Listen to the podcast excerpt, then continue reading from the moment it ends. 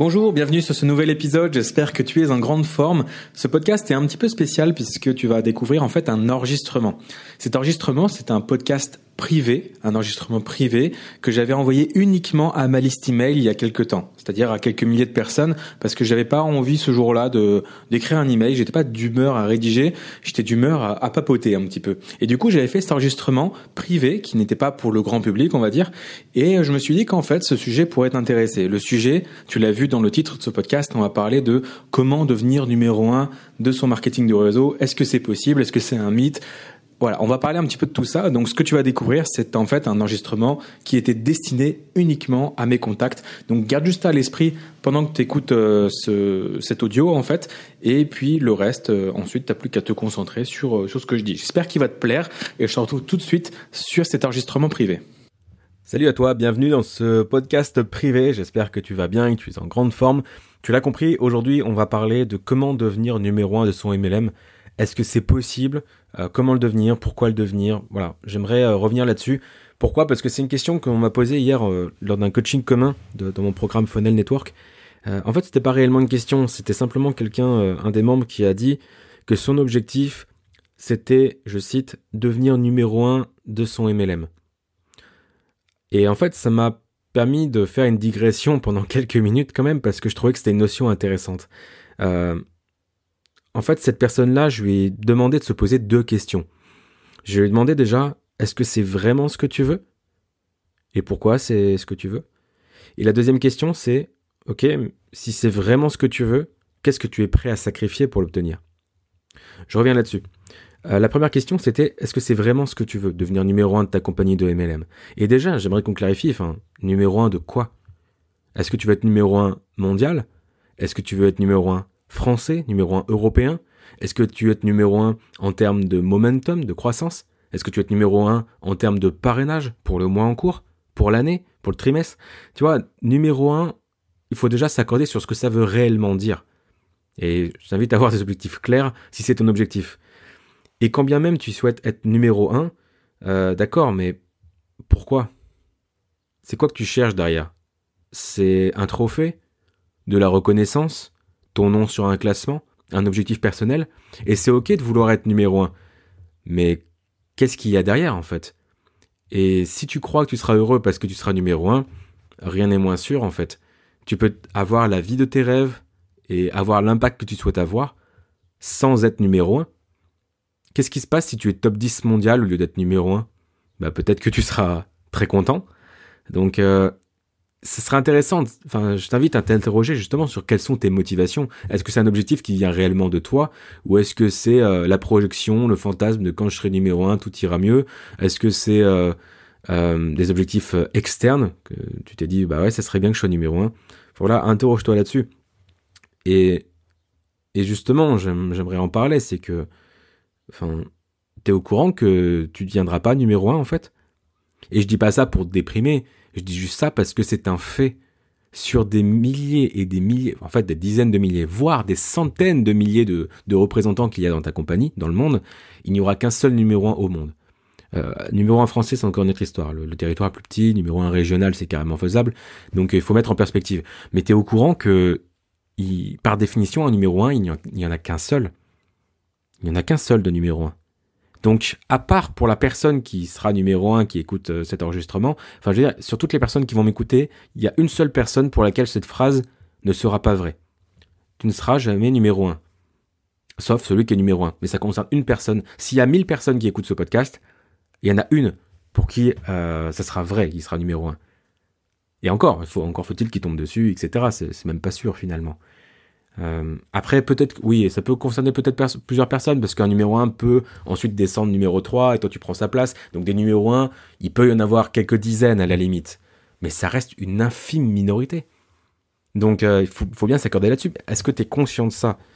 Et si c'est le cas, et si tu dis oui, je sais que numéro 1 c'est dur, etc., je veux le faire, eh ben parfait. Si tu veux vraiment le faire, demande-toi qu'est-ce que tu es prêt à sacrifier pour le faire? Est-ce que tu sais comment on le fait? Et ensuite, est-ce que tu es prêt à sacrifier pour le faire? Alors effectivement, ce podcast, euh, il, est polarisant, il est clivant, parce que je vais pas me faire des copains en disant ça. Euh, on vous répète dur comme fer que vous pouvez tous être numéro un déjà, enfin, je sais pas, il faut pas avoir fait maths sup pour se rendre compte qu'il y a un problème dans l'équation. Enfin, tout le monde ne peut pas être numéro un, je vous le dis. Voilà. Euh, tout le monde peut atteindre la dernière position de son plan de rémunération, suivant les compagnies, etc. Bien sûr. Oui, tout le monde peut gravir les échelons. Ça, c'est possible. Euh, tout le monde peut gagner 1000, 5000, 10 000 euros probablement. Euh, c'est accessible à tout le monde. Pas tout le monde va, mais tout le monde peut. Ça, je suis d'accord. Tout le monde peut le faire. Euh, être numéro un, c'est une compétition. Tout le monde peut pas le faire. C'est comme le bac. Le bac, tout le monde, n'importe qui, euh, en se donnant les moyens, peut avoir 10 sur 20 et avoir le bac. Et en te donnant les moyens, tu peux même avoir 12, 14, voire 16. Il n'y a aucun souci là-dessus. Par contre, rentrer à Sciences Po, où t'as que 800 places pour 11 000 candidats, bah, il y a que 800 personnes qui vont rentrer. Tout le monde ne va pas. Tout le monde ne peut pas. Parce qu'il n'y a pas de place. Donc c'est la différence entre un examen et un, concours, en fait, cette histoire. Donc à toi de voir, c'est quoi ton objectif? Est-ce que c'est euh, de passer un examen et laisser l'examen de la vie? Je veux gagner euh, tant par mois, ou je veux avoir telle maison, je veux voyager, je veux avoir telle qualité de vie. Auquel cas, tu peux passer, euh, tout le monde peut avoir ce, ce résultat-là, tout le monde peut passer les examens. Mais si tu es dans une optique de compétition et de concours, bah il n'y a qu'une seule médaille d'or. Donc je voulais juste qu'on soit clair là-dessus.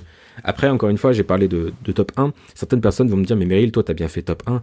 Alors déjà, euh, non, moi j'ai fait top 1%. Ce qui n'a rien à voir. Euh, en l'occurrence, j'étais euh, j'étais dans le top 3 français. Et mon coloc, qui était le numéro 1, euh, lui, il a fait le top 50 mondial pour le coup. Mais voilà, il y a il y a toutes des circonstances, il y a beaucoup de sacrifices, beaucoup d'abnégation, plein de choses. Et top 1% mondial, euh, c'est pas si dur que ça en fait. Ça paraît impressionnant quand on dit ça, mais ça n'a rien à voir. Donc attention aux termes qui sont utilisés aussi. Top, top 1 mondial, enfin le numéro 1 mondial et top 1% mondial, ça, n'a strictement pas la, pas la même chose. S'il y a 100 000 distributeurs dans ta compagnie de MLM, le top 1% mondial, sauf erreur, ça fait quoi? 1000 personnes? Donc 1000 personnes. Par contre, numéro 1, il y en a un. Donc tu vois la différence de proportion. Il y a la différence entre une place qui est qui est n'est accessible que par une personne et euh, un pourcentage qui est accessible par 1000 personnes et qui est accessible par de plus en plus de personnes à mesure que la compagnie grandit, puisque la proportion va s'agrandir. Donc tu vois un peu cette idée-là. Bon, maintenant la deuxième question c'était euh, qu'est-ce que tu es prêt à sacrifier pour atteindre cet objectif? Que ce soit numéro un français, mondial, je sais quoi. Parce que c'est bien beau de dire je veux être millionnaire. Certains me disent même je veux être milliardaire. Est-ce que déjà tu comprends la nuance entre millionnaire et milliardaire? C'est pas une nuance, c'est un fossé, c'est pas le même univers.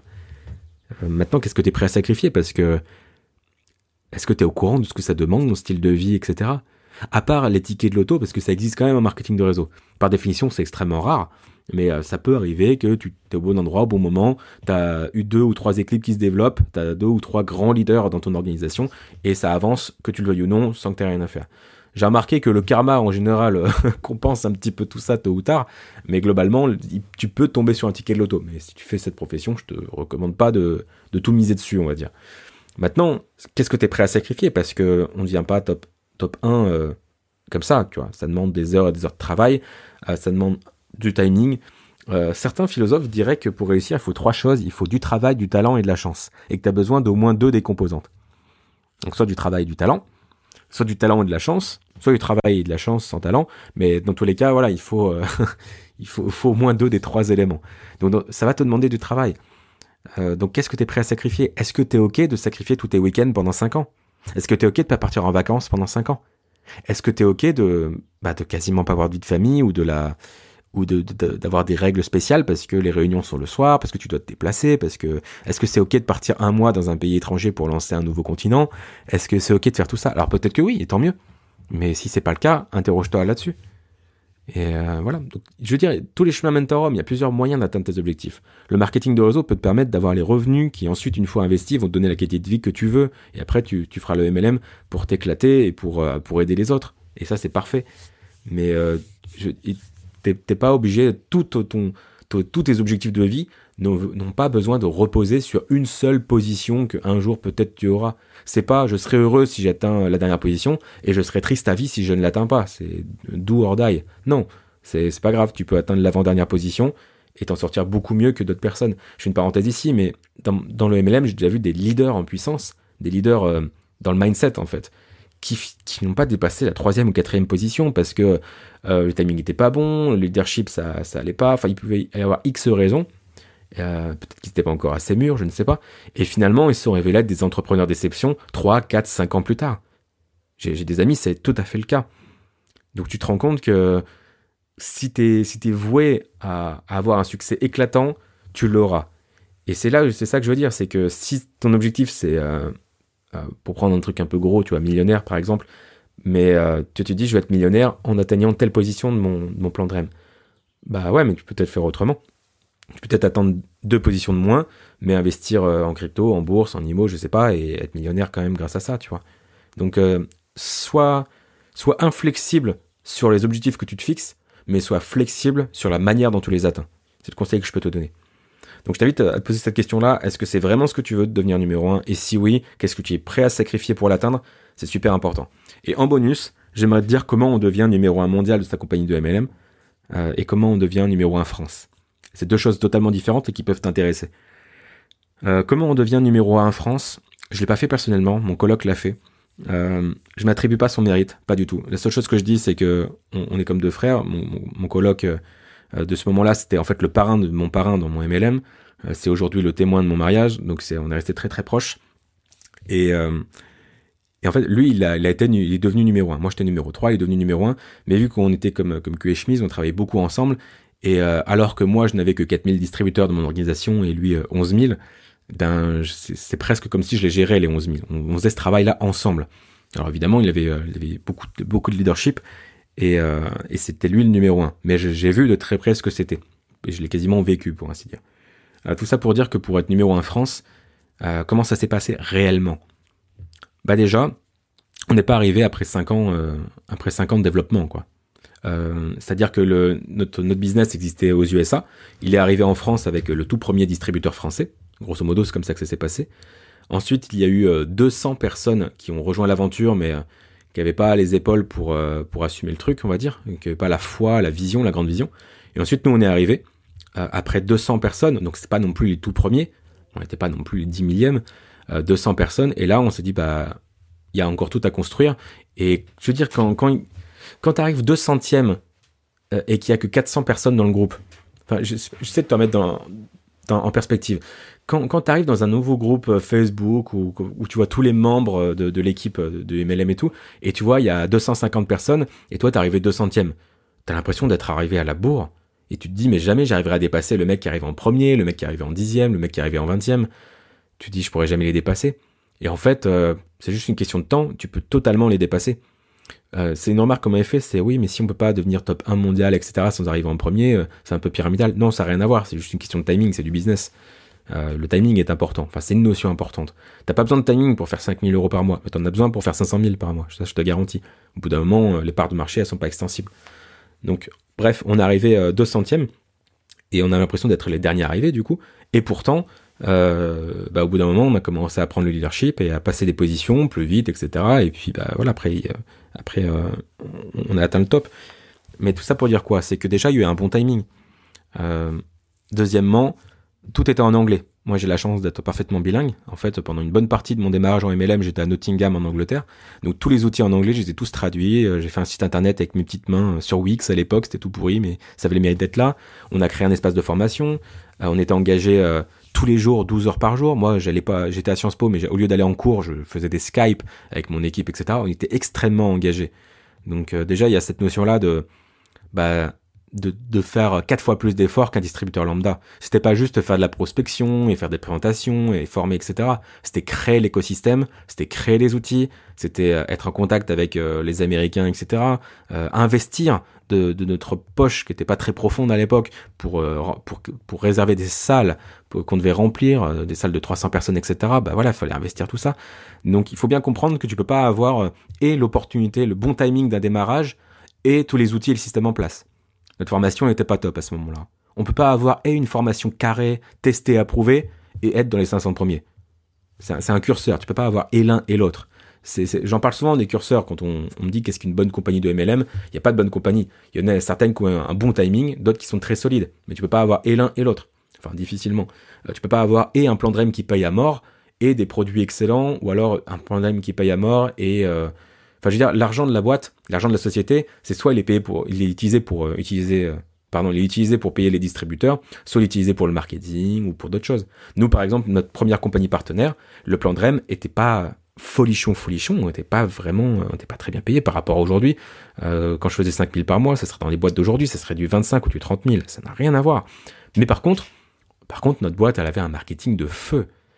Euh, et ce qui nous aidait finalement, parce que quand tu as la crédibilité, des, super conférences, des, des, partenariats avec des célébrités, des produits avec un packaging au top, des bons produits en plus de ça, c'était top. Par contre, on n'était pas payé de ouf, quoi. Donc c'était pas facile. De, tu peux pas avoir les deux. L'argent, il va forcément quelque part. Mais c'est un choix. Il faut comprendre que c'est des curseurs. Ben là, c'est pareil. Euh, tu, peux difficilement avoir un bon timing et une compagnie solide. Donc ça veut dire que si tu veux être parmi les premiers, bah ça va te demander beaucoup plus de taf et beaucoup plus de travail qu'un distributeur lambda qui arrive après trois ans d'existence. Donc pour devenir numéro un en France, ça implique d'avoir du leadership, de traduire les outils si, si par exemple, tu vois, si ça vient d'un autre continent, euh, de, de, mettre en place un système, des formations, de pas beaucoup dormir, euh, d'avoir une pression continue, d'être sollicité en permanence et d'avoir une, une, une, pardon, une, une, pression continue totalement.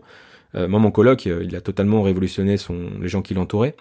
Ce qui à la limite est normal quand t'es entrepreneur, tu changes tes associations, tu changes les gens que tu fréquentes et tout. À la limite, c'est pas, pas déconnant. Mais lui, c'était, il voyait quasiment plus sa famille, il s'est séparé de sa copine, euh, plus de vie sociale en dehors de, du business. C'était un choix de vie et euh, il a vécu des expériences incroyables du coup. Mais c'est des sacrifices qui vont avec. Donc faut en être conscient. Est-ce que tu es prêt à sacrifier tout ça? Et ça peut être oui, comme ça peut être non. Il n'y a pas de jugement, mais faut être conscient de ce que ça coûte. Euh, donc ça c'est comment on devient numéro 1 en France parce que je l'ai vu. Je ne vais pas dire vraiment je l'ai fait, mais je l'ai vu de très près. Maintenant comment on devient numéro 1 monde euh, Si t'es pas américain déjà tu ne deviendras pas numéro 1 monde. Il faut être conscient de ça. Hein. Euh, dans le cas d'une boîte américaine, si c'est euh, si c'est français, c'est encore autre chose. Mais je veux dire, pour devenir numéro un monde, voilà comment ça se passe. Euh, faut connaître le PDG. En fait, ce qui se passe, c'est que t'as as, as, le PDG qui dit bon les gars, je vais créer une société de MLM. J'ai pensé à vous pour le lancement. J'ai réuni une équipe de 10 personnes. Est-ce que vous êtes chaud pour me suivre? Qui vient? Et là, bah, il va, du coup, il va voir ses copains qui sont, qui sont déjà top leaders dans certains MLM et euh, ils disent bah voilà, qui est prêt à quitter son MLM pour me rejoindre moi? Et bah, a pas tout le monde va pas dire oui, et ceux qui diront oui, ils auront les premières positions. C'est une prise de risque, etc. Donc euh, voilà. Mais du coup, faut connaître le PDG. Comment tu connais le PDG Bah parce que 20 ans avant, euh, c'était ton copain dans, le premier MLM que t'as fait. Vous étiez copain, et puis euh, s'avère que ce copain a, fait, a, créé son propre MLM, euh, et du coup, il a pensé à toi pour l'aider à le développer. Parce que quand tu lances un MLM, tu cherches des, des têtes de, des têtes d'affiche, des, des top recruteurs, enfin des top, euh, des top leaders pour le lancer le MLM. Donc tu vas, tu vas chercher les, les top recruteurs. Donc en gros, les premières positions sont pour des gens qui ont déjà fait leurs preuves. C'est pas t'as le PDG américain, il va se promener dans ta cambrousse et va te croiser dans la rue en disant "Eh, j'ai une belle opportunité pour toi." c'est pas du tout comme ça que ça fonctionne. Non, c'est des réseaux d'acquaintances. Et c'est logique, c'est ni bien ni mal encore une fois. C'est normal que tu penses euh, quand tu lances ton business, tu as envie d'avoir des gens pour le propulser un minimum. Euh, donc si t'es pas déjà top leader, tu seras pas euh, seras pas numéro un. En fait, c'est dans l'idée si tu veux le faire à partir de maintenant, tu dis c'est quand même mon ambition d'être numéro un monde. OK, bah fais un MLM, va le plus haut possible, construis une vraie culture avec un réseau qui t'est fidèle au-delà des produits ou des services mais vraiment qui, t'apprécie pour toi. Ensuite, un jour euh, bah, quelqu'un va lancer son MLM, il va penser à toi parce que tu as une super éthique, tu as une super équipe. Éthique et équipe, c'est les deux vont ensemble, tu vois.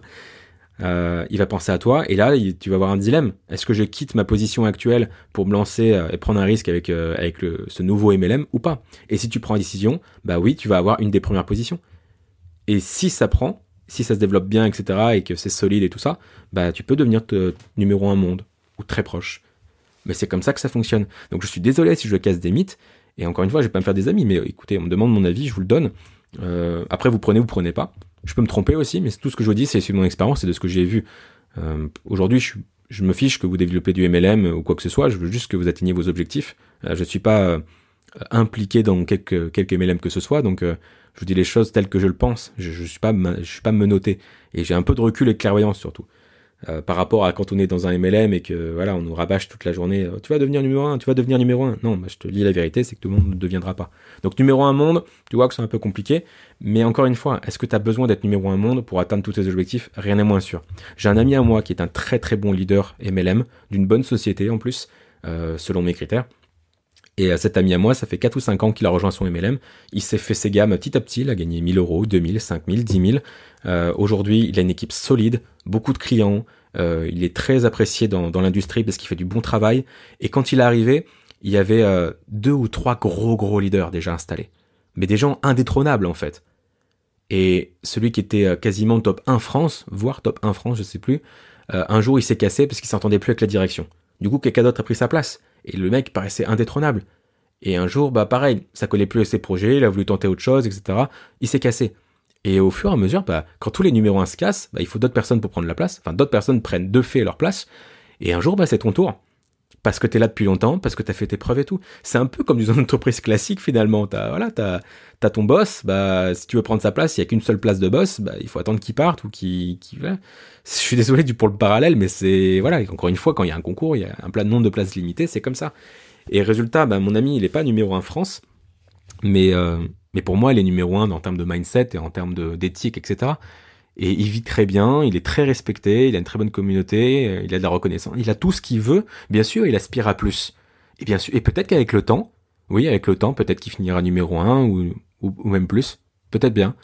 Euh, et ou peut-être aussi qu'il fera l'exception de, de, je suis parti de zéro et puis voilà.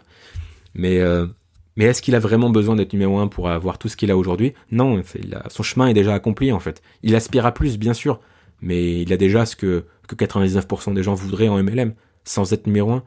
Est-ce que tu préfères être euh, numéro un euh, dans une compagnie où il y a 100 distributeurs ou numéro 3 dans une compagnie où il y en a 100 000 Tu vois, numéro un, c'est pas une fin en soi. Donc sois clair sur ce que tu veux.